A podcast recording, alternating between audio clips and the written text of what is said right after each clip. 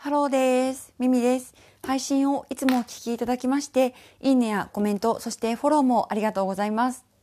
今回は、今日は何の日？ということで、あの、毎日これから続けるわけじゃないんです。ちょっと偶然、おうと思ったことがあったので、収録をほんと少しなんですけど、させていただきたいと思ってます。サムネの通りなんです、実は。今日は中華まんの日らしいです。あの、特に詳しくわかんないんですけど。で、えっと、ちょうど明日までセブンで中華まん10%引きやってたんですね。だから、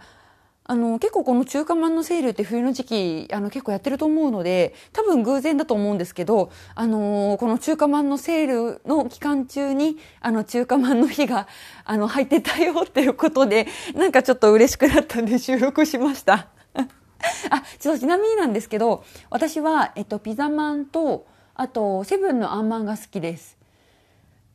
うん、肉まんもまあ食べるんですけどね。そう、なんか、なんだろ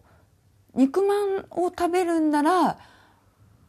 唐揚げの方がいいかなって、あの、より肉感が増す方がいいかなって思うんですけど、あの、ピザマンも、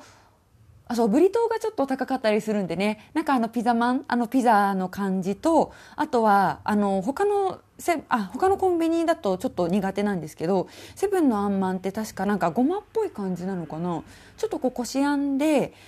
あのあんこすぎないところが好きです。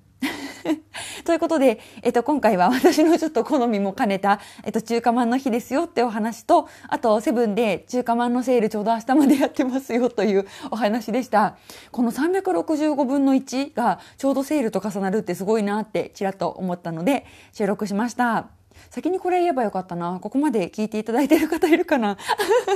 いらっしゃったらありがとうございます。では、また次の配信でお会いしましょう。最後までお聴きいただいてありがとうございました。